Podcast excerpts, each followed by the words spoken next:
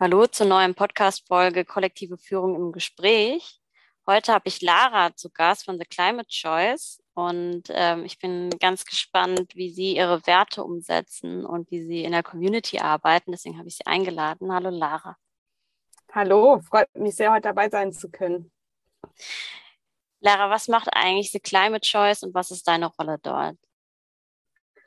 Ja, was machen wir mit The Climate Choice? Ist gleich eine ganz große Frage. Wir versuchen uns äh, dem Problem der Corporate-Welt ähm, zu stellen. Und zwar ähm, sehen wir, dass sich Unternehmen weltweit Klimaziele gesetzt haben, aber bislang ähm, ja noch nicht so einen richtigen Eindruck davon haben, wie und ob sie die wirklich im Zeitplan umsetzen können.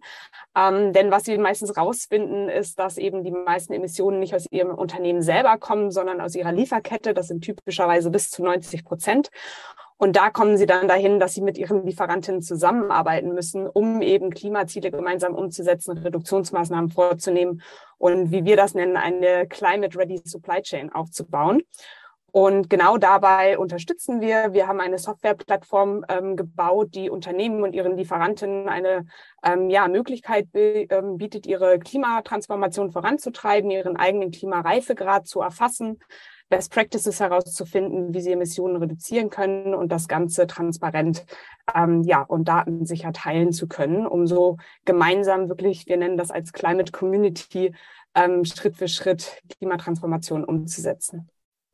Und was ist deine Rolle in, in, in der Firma? Ich bin eine der drei GründerInnen, ähm, habe die letzten zehn Jahre im Bereich Klima verbracht und bin deswegen auch unsere Chief Climate ähm, Officerin, aber sonst natürlich als Co-Founderin auch mit allen Themen beschäftigt, die so äh, im Team und mit unseren Kundinnen aufkommen. Ja, total interessant. Jetzt frage ich mich natürlich, wie arbeitet ihr denn gerade zusammen? Weil das ist ja ein New Work Podcast und da interessiert mich natürlich, ähm, wie ihr das umsetzt.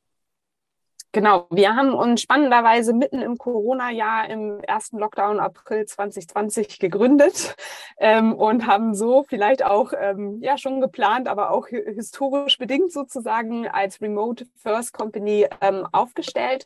Das heißt, wir haben wirklich auch das ganze erste Jahr, ähm, wo wir noch unter zehn MitarbeiterInnen waren, ähm, uns mehr oder weniger nicht getroffen. Also wir drei äh, GründerInnen haben uns regelmäßig getroffen, aber sonst wirklich auch mit dem Team Team in ganz Deutschland verteilt ähm, dezentral gearbeitet, was ähm, großartig bis heute funktioniert, aber natürlich auch sehr viele Herausforderungen mit sich bringt.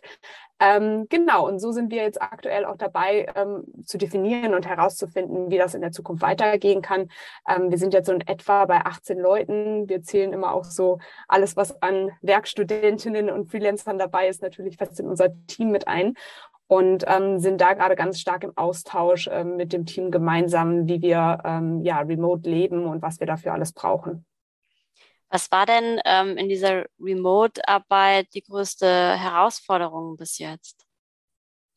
Ich glaube, die ähm, größte Herausforderung ist einfach auch, dass Teams äh, individuell sind und äh, jede Mitarbeiterin äh, dynamisch äh, eigene Themen mit einbringt. Und gerade wenn man Wechsel hat oder eben neue Leute mit dazukommen, dass man eigentlich ständig im Prozess steht, ähm, herauszufinden, was man braucht ähm, und wie man als Team wirklich ähm, gut zusammenarbeiten kann und funktioniert.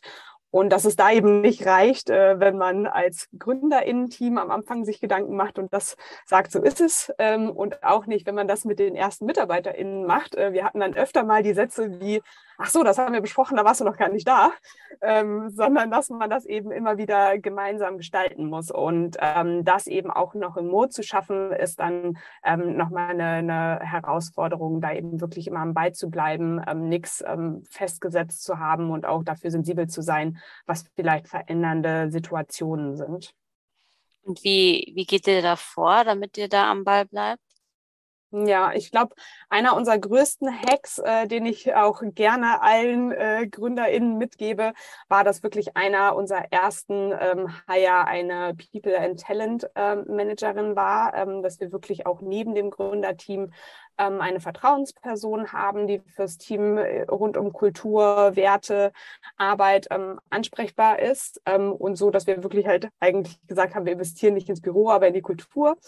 Ähm, und dass wir da wirklich eine Person haben, die sich äh, Vollzeit mit den Themen auseinandersetzt und auch ähm, ja, in einer vertrauenswürdigen Weise ansprechbar ist und für uns auch gleichzeitig nochmal die Unterstützung, auch so wir drei FounderInnen, ähm, dass man ein bisschen gechallenged wird und vielleicht auch so, so diese eigene Perspektive, äh, dass eben nicht jeder ein Gründer ist und ein bisschen auch nochmal, ähm, ja, dazu schauen, wie, wie sieht das Team das Ganze so. Also das ist, glaube ich, so einer unserer größten ähm, Benefits gewesen, dass wir von Anfang an gesagt haben, da holen wir uns auch wirklich Power mit ins Team, um das Thema ja mit genügend Ressourcen bespielen zu können. Mhm. Ich kenne das auch. Ich, ich bin auch ab und zu bei einem Startup dabei, wo, wo ich äh, von Anfang an da die Kultur aufbaue und da merke ich auch, also wenn man diese Ressourcen hat und gerade am Anfang den Grundstein legt, dann, dann kann man ganz schön viel auffangen, was nachher so in Chaos ausartet, wenn man so über zehn Leute wächst. Und das Chaos kommt ja trotzdem, aber man trotzdem. hat dann wenigstens schon mal Strukturen geschaffen, mit denen, wie du das sagst, man das Ganze vielleicht auffangen kann. Genau, das ist auf jeden Fall total hilfreich. Wir hatten ja im Vorgespräch ähm, auch darüber gesprochen, dass ihr jetzt ähm, eure Werte nochmal bestimmt habt. Und da würde mich natürlich interessieren, wie seid ihr da vorgegangen? Weil ähm, Werte ist ja ein super wichtiges Thema, gerade wenn man sich sonst nicht so jeden Tag über den Flur äh, begegnet irgendwie. Und ähm, wie, wie seid ihr da vorgegangen? Also wie habt ihr die Werte bestimmt? Was war euer Prozess dabei? Mhm. Ja, das Wie ähm, war vielleicht auch erstmal der stärkste Auslöser, dass wir gemerkt haben, wir brauchen das, ähm, war wirklich wieder auch dieser ähm, Übergang von mehr als zehn Mitarbeitenden, ähm, dass wir gemerkt haben, okay, die Sachen, wo wir uns so vielleicht eher aus dem Bauchgefühl unausgesprochen darauf geeinigt hatten, ähm, die funktionieren nicht mehr, wenn es auf einmal eben mehr Leute sind oder wieder andere Leute, ähm, dass wir da wirklich so den Bedarf auch hatten. Das war so nach etwa eben ein Jahr, eineinhalb Jahren, ähm, dass es dann auch darum ging, nach welchen Werten stellen wir zum Beispiel neue äh, Mitarbeiterinnen ein, auch äh, wonach filtern wir überhaupt oder finden das so raus, ob die zu uns passen oder nicht. Ähm, und dann auch mit dem neuen Team, dass man halt gesagt hat, okay, da waren vielleicht Punkte, die sich jetzt neu anfühlen oder die irgendwie verloren gehen. Und das war so der Bedarf, dass wir das alle gemeinsam gemerkt haben. Und ähm, wie wir damit losgelegt haben, ist tatsächlich, dass wir alle drei Monate ein Team-Event ähm, in Personen anbieten. Ähm, einige sind dann doch wieder online dabei, aber versuchen dann alle drei Monate doch eine Möglichkeit auch zu geben, sich in Berlin zu treffen. Bislang ist das auch machbar, dass alle mit dem Zug dann anfahren konnten.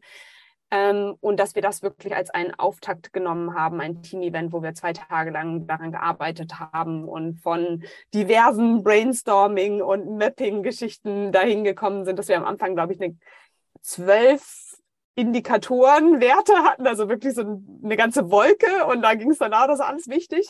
Und inzwischen halt jetzt ja fast ein Jahr später, einige Monate später haben wir das auf drei Werte runtergebrochen, ähm, Growth, People and Impact und ähm, ja, sind jetzt eben auch noch weiter in diesem Prozess, der auch schon vorher stattgefunden hat, dass man eben kleinere Taskforce hatte, die sich dann interdisziplinär ähm, aus dem Team zusammengesetzt haben, auch nicht immer nur mit den Gründerinnen drin, dass wirklich auch das Team so seine eigene Meinung ähm, stark einbringen kann und dass wir jetzt gerade dabei sind, dafür so ähm, ja, Leitlinien rauszuarbeiten und wie wir es eben auch im Alltag leben wollen, verschiedene ähm, sowohl Milestones als auch ähm, typische Aufgaben und so weiter. Und ähm, das ist auf jeden Fall ein Prozess, der auch noch weiter angehen wird. Bevor ich nochmal ähm, auf die Taskforce nachher eingehe, würde mich so interessieren, du hast ja gesagt, ihr hattet da vorher, keine Ahnung, so richtige Wolke auswerten. Wie seid ihr denn da davor gegangen, das ein bisschen einzudampfen und zu sagen, aber was ist wirklich die Kernessenz davon? Ja, erstmal war es sehr viel Diskussion. Also ich glaube, das kennt jeder, der äh, in, ja, in Teams generell arbeitet, interdisziplinär, online, wie auch immer. Ähm, und dass man sich wirklich überlegt, was steckt denn hinter diesen einzelnen Begriffe? Wofür stehen die für uns? Was sind das für Konzepte? Ähm, weil man dann manchmal so merkt, okay, vielleicht meinen wir alle doch das Gleiche, aber es hat eine andere Nuance und dann geht es doch sehr stark ganz genau um dieses eine Wort, was eben noch hinzugefügt werden muss. Aber wenn man darüber redet, merkt man vielleicht, okay, wir meinen eigentlich das Gleiche, aber wir drücken es ein bisschen anders aus. Und ähm, das hat uns dann sehr geholfen, Sachen runterzubrechen, irgendwie zu clustern und ähm, statt dieser Riesenwolke dann vielleicht eher für die einzelnen Werte beschreibende Konzepte zu haben, wo man dann wieder ein paar Sachen hinzufügen kann. Mhm. Ja, super interessant. Jetzt hast du gesagt, jetzt habt ihr Taskforce, um dann nochmal die Werte auch, ich würde mal sagen, mit Leben zu füllen und auch wirklich in euren Prozessen zu verankern.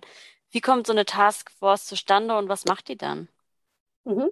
Ja, also bislang hatten wir das sehr große Glück, dass wir tatsächlich ähm, immer darauf ähm, ja, vertrauen können, dass es Freiwillige gibt. Also wir hatten immer, wenn wir in Team-Events oder Workshops oder Meetings Themen aufgegriffen haben, bislang ähm, immer den, das offene Angebot ans Team, wer möchte daran arbeiten. Und gerade beim Thema Value Task Force haben sich da einige gemeldet. Ich glaube, es war fast schon die Hälfte des Teams. Wir hatten auch mal einen anderen Bereich, da ging es um Code of Conduct, da waren es dann ein paar weniger.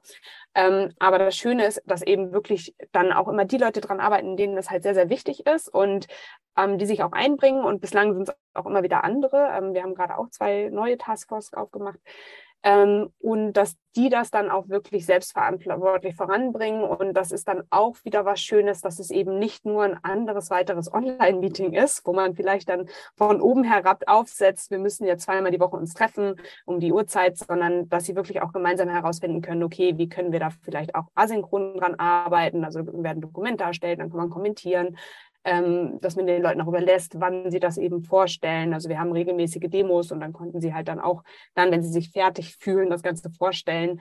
Ähm, und ja, da so ein bisschen das Eigenmanagement und Selbstverantwortung dann auch wieder ähm, dieser Taskforce zu überlassen und auch eine Entscheidungsfreiheit. Ähm, also auch wir von dem Gründerteam haben dann ähm, eben in diesem letzten Punkt, wo wir das Ganze dann auch nochmal gechallenged haben, dann auch gesagt, hm, das hat sich schon an der einen oder anderen Stelle stark verändert von dem, was wir vorher mal so ganz rudimentär hatten, ähm, waren dann aber auch schnell dabei. Und ich glaube, nur bei einem Punkt haben wir dann noch gesagt, können wir das noch ein bisschen schärfer formulieren oder stärker, ähm, wo dann aber auch das Team gesagt hat, ach, das ist ein super Input, weil sowas könnt ihr auch nur als Gründerteam dann nochmal stärker mit reingeben. Und das hilft uns auch sehr.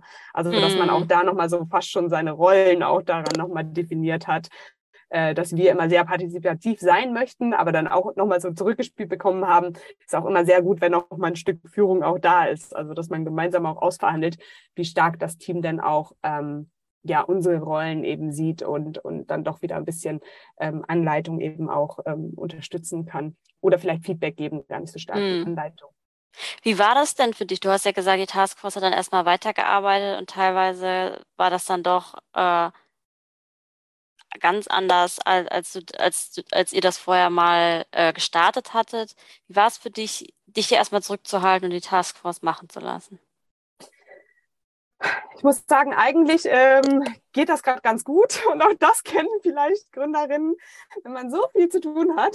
Und das freut uns natürlich. Also wir arbeiten ja mit, mit spannenden Kundinnen zusammen, mit Partnerinnen ähm, in, in der Climate Community so viel, ähm, dass man dann irgendwie auch ähm, das Gefühl hat, okay, es ist wahnsinnig schön zu sehen, ähm, dass man sich darauf verlassen kann, dass das vom Team getragen wird und auch, dass man nicht ähm, ja, dass man es nicht unbedingt besser macht, indem dass man es selber macht, sondern dass es halt besser gemacht wird, weil es jemand macht. Bei mir mhm. hätte es mhm. vielleicht dann auch nochmal länger Zeit gebraucht. Und ähm, das ist schon mal auch ganz schön oder hilft mir dann eben auch, ähm, Aufgaben abzugeben, ähm, wenn man einfach sieht, die beste Person, die das macht, ist die, die jetzt gerade auch wirklich Zeit und Energie hat, das zu machen und auch dahinter steht, das zu machen und das nicht irgendwie halbherzig macht. Mhm. Und, und das hilft dann, wenn man halt auch wirklich sieht, dass sie das äh, ja, sehr ernst nehmen und ähm, gewissenhaft voranbringen und dann eben auch wieder für Feedback offen sind. Ähm, und man dann nicht das Gefühl hat, ähm, das wird jetzt so ein Stein gemeißelt und dann kann ich nichts mehr hinzufügen. Mhm. Ja, spannend. Jetzt hatte ich mit dir am Anfang ja auch noch äh, darüber gesprochen, dass ihr auch außerhalb äh, eurer Organisation mit Communities arbeitet. Und du hast ja auch vorhin ganz am Anfang schon, ange also schon gesagt, dass ihr auch eine Plattform habt ähm, als Produkt. Kannst du dazu vielleicht noch ein bisschen was sagen? Wie arbeitet ihr mit den Communities zusammen und welche Rolle spielt die Plattform dabei? Ja, ja, also bei uns ist das tatsächlich ganz ähm, organisch oder natürlich gewachsen. Ähm, es freut mich wirklich sehr, weil wir ähm, aus, dem, aus dem Team raus halt wirklich mit diesen, diesen Dreiklang praktisch aus Nachhaltigkeit, Growth, People, Impact ähm, immer davon ganz natürlich ausgegangen sind, dass es mehr als nur uns braucht. Wir haben nicht den Anspruch, dass wir allein Klimawandel lösen, sondern wir nutzen oder wir äh, fokussieren uns genau auf eine Herausforderung und schauen, wo wir ähm, noch etwas hinzufügen können, was für uns halt unsere ähm, Datenplattform ist zum Teilen von klimarelevanten ähm, Daten in der Lieferkette. Ähm, und dafür brauchen wir ganz automatisch eben die Zusammenarbeit mit unseren Kunden, die die Plattform ihren Lieferantinnen anbieten und dann aber auch die Lieferanten, ähm, die meist kleine und mittelständische Unternehmen sind, teilweise sind es auch eigene Konzerne, ähm, die in diesem Prozess mitmachen wollen und die wirklich auch wieder Teil davon sein wollen. Das heißt, für uns war es von Anfang an ja super wichtig, aber auch irgendwie ganz selbstverständlich, dass wir suchen, alle mit ins Boot zu holen. Und gerade wenn man auch ähm, das Thema Klima und Unternehmen denkt, ähm, auch ich komme aus der Welt, wo ich früher immer gesagt hätte, das passt eigentlich nicht zusammen.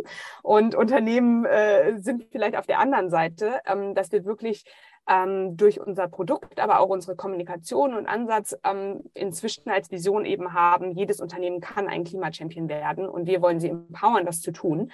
Ähm, und so ist eben auch unsere Plattform aufgesetzt, dass es wirklich auf äh, Kollaboration setzt, auf Transparenz setzt und auch ähm, immer darauf abzielt, dass jede einzelne Stakeholderin, die involviert ist, sind jetzt eben die Kunden ähm, oder, oder Konzerne oder Supplier, ähm, dass sie daraus einen eigenen Mehrwert für sich mitziehen und dass halt nicht jetzt es darum geht, irgendwie Top-Down-Prozesse zu integrieren, sondern einzelnen Unternehmen ähm, die Tools an die Hand zu geben, um wirklich aktiv zu werden, um ihr Klimamanagement voranzubringen und dann wieder ähm, ja so dieses andere inspirieren oder das Ganze zu teilen. Und ähm, mit diesem Produktverständnis praktisch haben wir ganz automatisch eine, wir nennen das unsere Climate Community gegründet, weil wir dann gesagt haben, ähm, alle Unternehmen und unsere Kunden auch ähm, stehen am Anfang. Wenn wir ehrlich sind, dann passieren diese ähm, Prozesse, gerade das Klima wirklich im Kern jedes Unternehmen angekommen ist, dass es wirklich Teil der DNA, der, des Businessmodells, jeder einzelnen Geschäftsentscheidung ist, dass es wirklich in den letzten Jahren erst passiert und wird sehr stark durch Regulation und ähm, Standards in dem Bereich gerade vorangetrieben, die auch noch sehr neu sind.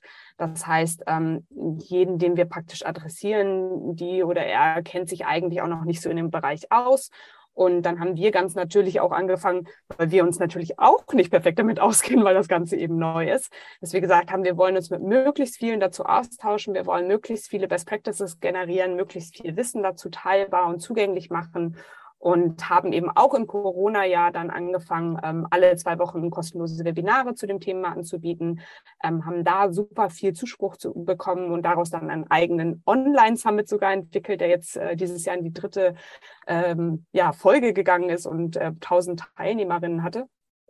Und ähm, ja, machen eben ganz viel Wissen dann unserer Community über den Newsletter, über unser eigenes Magazin zugänglich und ähm, laden da eben auch ganz viele andere, äh, teilweise Co-Competitor ähm, oder Expertinnen eben ein, auch ihr Wissen zu teilen und bieten auch da in, in, im weitesten Sinne eben einfach eine Plattform, um sich zu dem Thema zu informieren und zusammenzuarbeiten. Und ähm, ja, ich glaube, da haben wir so, so unsere Philosophie von dem Klimawandel ist genug für alle da und wir müssen es alle irgendwie zusammenlösen, äh, ganz automatisch irgendwie auch so äh, ins Außen getragen. Mhm.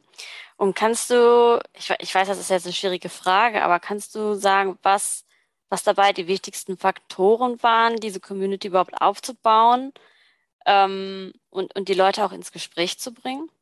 Mhm. Ja, lustigerweise wurden wir das auch schon öfter gefragt und ich kann sie auch erst rückblickend beantworten, weil es wirklich eher so ähm, ganz aus dem Bauch herauskam. Und ich glaube, das ist auch so dann meine äh, Antwort darauf, dass man wirklich etwas sucht, wofür man selber total brennt und wo man selber merkt, ähm, das ist ein großes Problem, zumindest für mich. Dann gibt es bestimmt auch noch andere. Also ich habe mich selber eben die letzten zehn Jahre mit Klima auseinandergesetzt und das hat mich selber sehr gestört, dass man da nicht wirklich zugängliche Sachen findet, außer vielleicht Nachhaltigkeit Nachhaltigkeitsreports oder wirklich ähm, ja, Dokumente von wissenschaftlicher Seite. Ähm, dass man wirklich schaut, wo kann man selber mit seiner Zeit, mit seinem Wissen, Netzwerk irgendwie was verändern ähm, und da dann reingehen. Und ich glaube, das begeistert dann eben auch die anderen, dass man das authentisch macht, dass man ähm, voller Begeisterung das macht und dann wahrscheinlich auch, weil man sehr viel Zeit damit ver äh, verbringt, auch äh, zu einem gewissen Grad mit, mit Expertise. Und ähm, das haben wir dann eben auch nach und nach als Feedback bekommen, dass es einfach ähm, ja irgendwie Spaß macht, mit dabei zu sein und ähm, sich über Klima zu informieren, was, was sonst eben nicht unbedingt Spaß macht. Ja, ja, das ist total interessant. Ähm, ihr habt ja auch diese Plattform und äh, du hattest ja auch gesagt, das ist vor allem so in der Corporate-Welt, ähm, dass die da Anwendung findet und die ist jetzt ja nicht unbedingt dafür bekannt, äh, besonders toll und transparent zu sein und äh, super mit Zulieferern zum Beispiel umzugehen. Das ist mein, mein kleines Vorurteil. Ähm, wie schafft ihr das denn an, in der Plattform, da die Voraussetzungen zu schaffen, dass alle gut kollaborieren können? Mhm. Ja, ich glaube auch erstmal, um auf, auf das äh, Vorurteil, wie du gesagt hast, einzugehen, ähm, bin ich total dabei oder ist, glaube ich, so die Welt, wie wir das auch so als Privatpersonen oft sehen. Wenn man da dann erstmal eintaucht, und das ist für mich auch ein sehr wichtiges Learning, ist, dass es ja das eine Unternehmen oder das eine Corporate gar nicht gibt. Es besteht halt aus sehr, sehr vielen einzelnen Menschen, ähm, die auch alle sehr unterschiedlich oft sind. Ähm, und dass man so gehe ich jedenfalls vor oder so gehen wir vor, dass man immer eine Person findet, die halt für uns so dieser Klimachampion ist, der, der oder die wirklich schon lange auch an dem Thema arbeitet, die vielleicht auch ins Unternehmen gegangen sind, um von innen heraus zu was zu bewirken. Und die meistens auch in den letzten zehn Jahren, wenn sie denn schon länger an dem Thema arbeiten, auch nicht unbedingt den einfachsten Job hatten, ähm, weil das eben häufig ähm, ja sehr dominiert wurde durch Reporting-Aufgaben oder durch vorgegebene Prozesse, wie man eben auch mit Lieferanten zusammenarbeitet. Ähm, und da äh, ja, sehen wir einfach, dass das sehr, sehr viel Zuspruch ist, wenn man jetzt eine neue Art anbietet, die eben transparenter ist, die kollaborativer ist, die nicht darauf nur aufbaut, ähm, Lieferantenbewertungen durchzuführen, wie wir sie halt in allen Bereichen im Umwelt- und im sozialen Bereich auch haben, wo man dann abfragt, äh, welche Zertifizierungen hast du alle und dann oder ein Code of Conduct noch unterschreibt, dann ist es vorbei, sondern wirklich ein Tool anzubieten, wo man weiß, die Lieferantinnen benefizieren äh, oder ja, haben daraus einen Gewinn, ähm, wollen gerne mitmachen und ähm, sind da eben freiwillig mit dabei und teilen Daten, weil sie selber was für sich rauslernen ähm, und weil sie selber sehen, wie sie sich verbessern können. Und ich glaube, das ist so ein Umdenken, das auch gerade passiert, dass die allermeisten Unternehmen halt irgendwie eigentlich Teil sein wollen. Ähm, jeder, jeder hat irgendwie Kinder zu Hause oder sich eben einfach die letzten fünf Jahre mit den Nachrichten beschäftigt ähm, und hat das Ganze schon gemerkt. Ähm, aber solange man halt immer mit dem Zeigefinger kommt und sagt, du musst und das ist alles schlecht und in der Vergangenheit ist es alles falsch gelaufen, was auch oft stimmt, aber ähm, dann ist halt kein Zuspruch da. Und wenn man jetzt sagt, okay, wir stehen alle bei Null und wir müssen da hinkommen, dass wir in den nächsten zehn Jahren Jetzt sind es nur noch acht Jahre, 50 äh, Prozent der Emissionen reduzieren. Und hier ist etwas, wie du da hinkommen kannst oder wie du einen Schritt daran mitmachen kannst. Dann wollen eigentlich alle auch mit dabei sein. Und ähm, genau, das, das ist auch super spannend zu sehen. Also auch im Prinzip die, dieses gemeinsame Ziel auch immer zu benennen und in den Fokus zu rücken, zu sagen, guck mal, ähm, da wollen wir ja alle hin und äh, das ja. betrifft uns auch alle und dass das allein schon dieser gemeinsame Faktor ist und man da dieses äh, Fingerzeigen einfach ausspart. Und mit dem Ziel eben auch ähm, das runterzubrechen in einzelne Schritte und halt mhm. ganz praktisch das Ganze anzugehen mit, ja, bei uns ist es dann eben die, die Datenplattform als, als Tool, gibt eben auch noch viele andere, also auch das nach der Analyse, wo wir uns anschauen, wo steht ein Unternehmen, zeigen wir dann eben auch Best Practices auf, äh, von, von kurzfristigen Maßnahmen hin zu mhm. langfristigen. Mhm. Und das sagen sie eben auch oft, dass das sehr einzigartig ist, dass es eben andere Ratingmodelle gibt, ähm, wo man dann einfach mit seinem Ergebnis steht und das vielleicht ein halbes Jahr später bekommt und gar keine weiteren Einblicke. Und dass sie da eben genau sehen, okay, so stehe ich in meiner äh, Benchmarking-Gruppe, ähm, die Top 10 machen das schon und das sind irgendwie so die typischen zehn Schritte, ähm, um dein Ziel zu erreichen. Ähm, dass man, wenn man die Leute eben auch befähigt, dass es dann einfacher ist, als wenn sie so erschlagen sind von diesem großen Ziel, was wir ja, glaube ich, beim Klimathema sowieso alle haben, ähm, und dann wenigstens äh, sie zu empowern, halt den nächsten Schritt zu gehen und dann wieder den nächsten, mhm.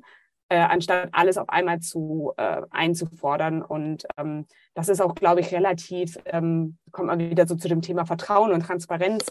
Ich glaube, das ist es auch nicht gewollt von irgendeiner Kundin, ähm, dass ein Unternehmen heute sagt, ich habe schon alles im Bereich Klima geschafft und einen Haken hinter, weil es ist einfach zum höchsten Grade nicht glaubwürdig. Total. ähm, Jetzt haben wir natürlich auch einige andere Krisen noch. Jetzt haben wir gerade die Energiekrise und überhaupt Rohstoffkrise. Ähm, hast du den Eindruck, dass das euch in die Hände spielt? Weil viele Lösungen, die man dafür hätte, wären ja auch nachhaltig. Also Merkst ja, du, dass da mehr passiert? ähm, äh, mein, mein erster Gedanke war das eigentlich auch so. Ich kann da noch nicht so ein abschließendes Fazit ziehen. Ich glaube, mhm. an manchen Stellen kann es einem helfen, an anderen wieder nicht. Ähm, weil auch da, ich glaube, der Mensch kann sich halt eigentlich so auf ein Thema, äh, vor allem so krisenmäßig konzentrieren. Und wenn es gleich äh, drei oder noch mehr sind, wird es einfach schwer. Und ich glaube, da ist dann eher so ein bisschen dieses, okay, jetzt warte ich mal, ähm, mhm. zu gucken, was passiert. Ähm, natürlich ist es in anderen Bereichen wieder sehr vorteilhaft, wenn man halt sieht, ähm, ja, man kann jetzt ein Preisschild dranhängen, dass eben Investitionen in ähm, ja, Emissionsreduktion günstiger ist, als wenn ich offsette oder wenn ich mir Energie äh, von woanders einkaufe. Ähm, aber ja, es ist, es ist, glaube ich, nicht ganz einheitlich verteilt und ähm, am Ende bekommt es wieder auf die persönliche äh, Entscheiderin an, ähm, wie sie halt mit dem ganzen Thema umgeht und, und ob es da eher zu einem Aktivismus oder zu äh, einem abwartenden Verhalten führt. Ah, okay, ja, ja, sehr spannend. Ich dachte, dass jetzt alle ins Multi-Problem-Solving übergehen und es war mit einer Klappe viele Fliegen schlägt, ja. Ich glaube, was sich auf jeden Fall dadurch getan hat, ist halt nochmal viel stärkeres Bewusstsein. Also das ganze Thema Awareness, also was eigentlich schon mit Corona angefangen haben, dass wir, glaube ich, so diese ganzen Punkte soziale Gerechtigkeit, Klima, ähm, ja, Wirtschaft vielleicht auch gerade so nacheinander durchlaufen und sich alle gezwungenermaßen mit den Themen nach und nach auseinandersetzen. Ähm, da ist es auf jeden Fall äh, großartig. Aber ich glaube, da besteht dann trotzdem ab und zu eine Diskrepanz zu den nächsten Schritten und Umsetzungen. Ja, super interessant. Jetzt habe ich noch eine Frage, äh, weil es mich persönlich interessiert. Du hast ja gesagt, wenn man da ähm, bei euch das durchläuft, dann sieht man, ah, okay, das könnten die nächsten Schritte sein. Mhm. Ähm, wo kommen diese Schritte denn her? Also, wo, also wo, wo habt ihr die her, um die vorzuschlagen? Ja, Genau, also was bei uns halt wichtig ist zu verstehen, ist, dass wir keine CO2-Berechnung machen, sondern wir schauen uns praktisch ähm, ein Climate ähm, an vom Unternehmen oder schauen eben, ob man diese Bereiche erfüllt. Das sind dann äh, fünf verschiedene Dimensionen, die man so oder so ähnlich eben auch in den verschiedenen äh, Reporting-Standards wiederfindet. Das heißt, es ist uns auch immer ganz wichtig, dass wir uns das nicht ausgedacht haben, sondern dass das halt Anforderungen an Unternehmen sind, die immer stärker verpflichtend werden, ähm, um eben aufzuzeigen, wie sie mit mit dem Risikoklima umgehen, wie sie intern ihre Prozesse danach umstellen und wie sie extern dadurch ihren Impact verbessern. Und das geht eben durch Governance, Strategie, Risiken, Metriken, KPIs.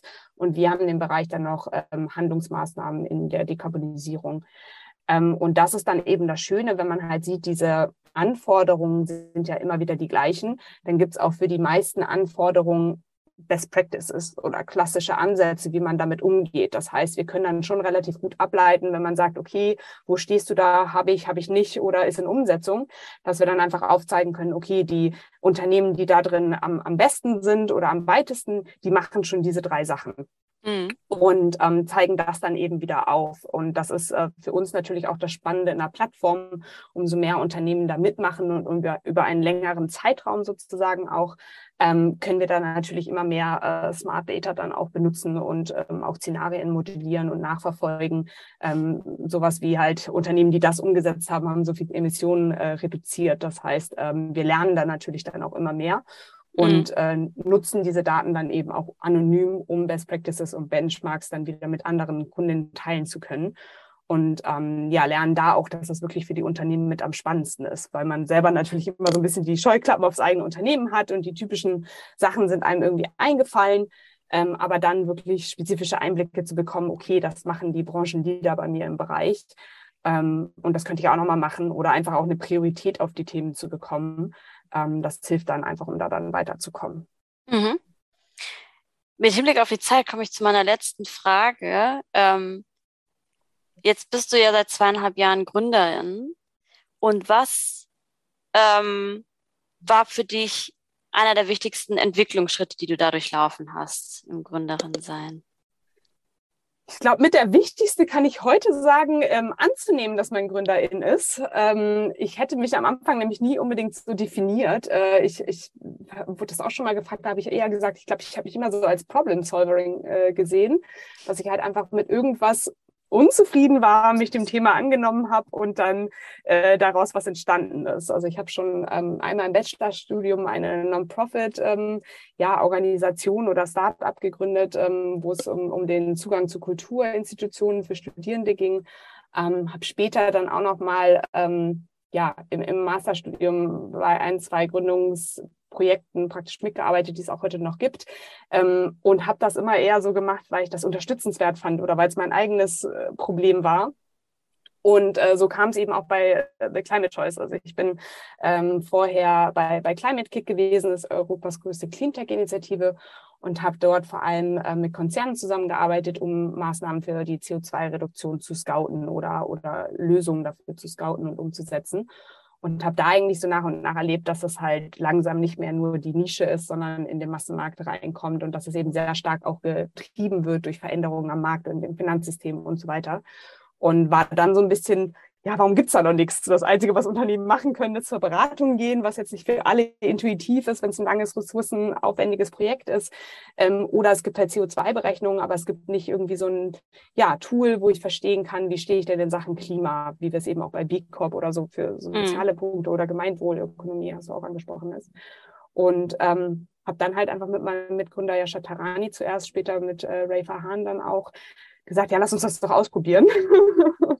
und aus dem Ausprobieren kam die Gründung. Und ich glaube, erst mit den ersten MitarbeiterInnen äh, kam dann so das Gefühl, oh, wir haben was gegründet, auch wenn man natürlich schon gegründet hat. Aber davor war es einfach sehr, sehr stark auch von der eigenen äh, Motivation und Interesse getrieben. Was macht das und, mit dir, dass du jetzt Gründerin bist? Ähm, ja, ich glaube, man ist sich dann vielleicht noch mal mehr der Verantwortung auch bewusst, gerade gegenüber dem Team, ähm, auch der Außenwelt. Also ich glaube, auch da ganz am Anfang hatte ich damit überhaupt äh, gar nicht so. Ich habe sehr viele Sachen sehr spontan gemacht und ich glaube, man wird jetzt mal ein bisschen ähm, äh, seriöser teilweise, dass man dann auch schaut, wie man nach draußen geht. Ähm, aber im Grunde macht das eben wahnsinnig Spaß und den möchte ich mir auch äh, behalten. Vielleicht so diese gewisse Naivität gehört auch zur Gründung, denke ich, mit dazu, sonst würde man es wahrscheinlich gar nicht erst machen. Ähm, aber ja, am Ende ist, glaube ich, Gründung auch ein wahnsinnig toller Weg eigentlich, um Weiterentwicklung persönliche zu betreiben und irgendwie eine Art Coaching zu haben. Also was es mit mir vielen macht, ist wahrscheinlich immer wieder über eigene äh, Punkte hinwegzukommen, wo man auch merkt, ah, da kann ich mich noch weiterentwickeln. Und ähm, dann ist man auch hier ist man wieder überrascht von sich, dass man es kann. Jetzt habe ich doch noch eine Frage. Äh, was würdest du den anderen Gründerinnen raten? Also die, die sagen, ey, ich will jetzt starten. Ja, ich habe da eigentlich immer den, den Standardspruch äh, von meiner Seite zumindestens ist natürlich so ein bisschen aus der Impact- und Klimabubble von mir. Aber mein Ansatz wäre immer, sich mit dem zu beschäftigen, was einen halt wahnsinnig umtreibt. Ähm, Wenn es eben zum Beispiel auch gar nicht das Thema Klima ist, dann muss es das auch nicht sein. Aber es muss etwas sein, was dich halt wirklich jeden Morgen aus dem Bett holt und wo du selber das Gefühl hast, du kannst einen Unterschied machen. Und ich glaube, so geht es mir zumindest aus dieser Motivation heraus, kommt man eben auch durch äh, alle Höhen und Tiefen und reißt dann wieder alle anderen mit. Und ähm, ich könnte mir das nur sehr schwer vorstellen, sich einfach sehr logisch und strategisch ein Thema zu überlegen. Ähm, und ähm, ja, auf, auf dem Weg äh, so seiner Passion äh, zu folgen, kann man, glaube ich, auch nochmal einen größeren Impact haben ähm, auf die ein oder andere Weise eben. Super, danke dir. Dann wünsche ich euch äh, weiterhin viel Erfolg und ich denke, ich werde euch weiter beobachten. Ja, hat mich sehr gefreut. Danke dir für das schöne Gespräch und ähm, ja, freue mich auch bei euch weiter reinzuhören.